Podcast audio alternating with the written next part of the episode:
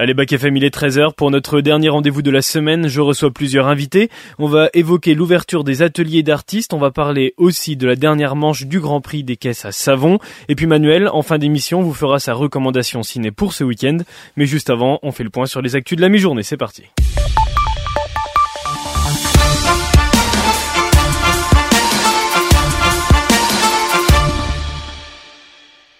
Et on commence avec un point sur le conflit entre Israël et le Hamas. Aujourd'hui, les Palestiniens de Gaza espèrent l'arrivée de l'aide humanitaire via l'Égypte et le point de passage de Rafah. Les bombardements israéliens se poursuivent. Le Hamas a accusé l'État hébreu d'être responsable de morts dans l'enceinte d'une église. Le nombre d'otages enlevés par le Hamas serait de 203, un chiffre qui a été revu à la hausse hier. Et puis plus d'un an après sa mort, la mémoire de Massa Amini, militante iranienne pour le droit des femmes, reste présente. La jeune femme a reçu à titre posthume le prix Sakharov pour la liberté de pensée décerné par le Parlement européen. Le mouvement Femmes, Vie, Liberté, dont les manifestations sont réprimées dans le sang en Iran, a également reçu ce prix. Et on revient en France où euh, des fausses alertes à la bombe se sont multipliées ces derniers jours. Ça a donné lieu à l'ouverture de 22 enquêtes. C'est ce qu'a annoncé le ministre de la Justice, Éric Dupont-Moretti, sur RTL ce matin. Écoutez. Il faut qu'on poursuive, il faut qu'on identifie et il faut que l'on condamne. Dans ceux qui, qui, qui, font ces alertes euh, à la bombe, il y a, des gamins qui n'ont pas euh, le sens des responsabilités. Il faut que les parents soient là. Je rappelle d'ailleurs que c'est les parents qui vont payer les conséquences financières, vous en avez parlé, et elles sont extrêmement importantes. Puis après, il y a les malveillants, il faut que ces gens-là euh, arrêtent, et euh, il n'y a aucune ambiguïté sur ces questions. Il y a d'ores et déjà euh, 22 enquêtes qui sont en cours, il y a eu des interpellations il y a quelques heures de cela, et il y aura évidemment des condamnations. On peut pas laisser faire ça. Enfin, ça désorganise le trafic aérien, ça crée une, une psychose dont le pays n'a pas besoin. On a besoin de recul, on a besoin d'unité, on a besoin de concorde nationale. La Cour d'appel d'Aix-en-Provence a confirmé la condamnation en première instance des anciens dentistes des quartiers nord de Marseille, Lionel et Jean-Claude Gage, à des peines de 8 et 5 ans de prison pour une vaste escroquerie à la sécurité sociale et la mutilation de plus de 300 patients. La Cour d'appel a ordonné la saisie de la maison de Lionel Gage à Aix-en-Provence, ainsi que du bureau de tabac tenu par sa femme sur le cours Mirabeau. Remis en liberté en attente du procès en appel, Jean-Claude Gage retourne en prison dès aujourd'hui. Il y rejoint son fils qui a préféré assister lui à l'audience depuis sa cellule en visioconférence.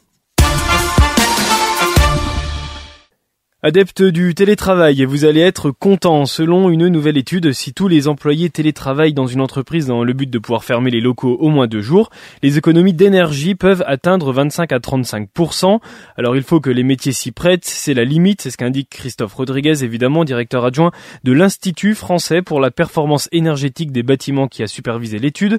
En France, environ 27% des salariés étaient en télétravail en janvier 2021. En hausse constante depuis 2000, le télétravail concernait que 4% de travailleurs en 2019. L'actu locale, c'est Luson qui fait les choses bien. Hier, victoire 38-6 sans trembler face à Aurillac. Les jaunes et bleus en bonus prennent justement le bonus offensif et remontent au classement. Ils sont cinquièmes à deux points de Brive. Prochain rendez-vous le 3 novembre à Soyo Angoulême, avant-dernier du championnat. Et puis toujours dans l'actu sportive, Cédric Chavet a pris le départ de la Diagonale des Fous hier soir. C'est la neuvième pour l'ultra trailer de Morvan Oxygène. La Diagonale des Fous, c'est un des raids les plus compliqués du monde avec un parcours de 165 km sur l'île de la Réunion. L'autre info locale, elle nous emmène à Bourges avec la programmation du printemps de Bourges qui a été dévoilée hier. Alors une partie seulement avec les artistes présents toute la semaine sur la scène du W. Cette année, il avait commencé un mardi. Pour la prochaine édition, ce sera le mercredi, mais avec un dernier concert le dimanche et cette fois c'est avec M Pokora pour le volet variété. Un thème par jour sur la scène principale qui accueille Mika, Kyo, Zao Sagazan et Martin Solveig le mercredi pour une soirée pop. Pour leur dernière tournée, Chaka Pong sera sur scène le jeudi. Rap est à l'honneur le samedi avec Niska, SDM, Jossman, mais également le vendredi avec PLK. Et puis d'autres annonces arrivent mi-novembre avec Anteasing, une nouvelle expérience exceptionnelle. Le programme complet sera dévoilé entre la mi-janvier et fin janvier. Le printemps de Bourges a lieu du 24 au 28 avril 2024. Allez, on fait un point sur le temps avec la pluie qui arrive aux alentours de 16h. Demain, ça va se calmer pour laisser le soleil dominer le ciel dimanche. Les températures pour aujourd'hui, elles baissent encore un peu avec 19 en moyenne sur la Nièvre. Bonne fête à tous les Adelines aujourd'hui. La nouveauté musicale aujourd'hui est la dernière de la semaine. Elle concerne un album très attendu depuis 40 ans même, Letty. Oui, le rayon de soleil au milieu de cette actu morose, c'est la sortie événement de Hackney Diamonds, le tant attendu 26e album studio des Rolling Stones.